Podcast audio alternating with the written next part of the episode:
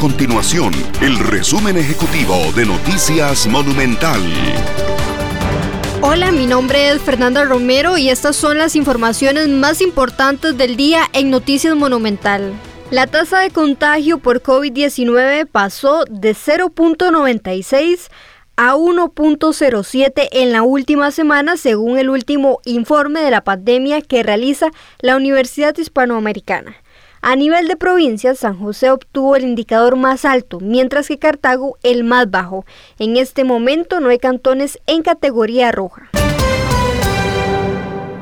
La policía decomisó 2.6 toneladas de aparente cocaína tras perseguir una lancha en el sector de Westfalia, cerca del aeropuerto de Limón. El operativo causó que la lancha encallara y las autoridades lograron detener a tres personas que en apariencia trasladaban 2.630 paquetes con cocaína.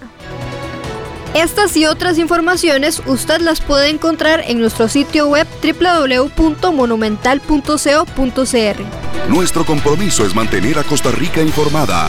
Esto fue el resumen ejecutivo de Noticias Monumental.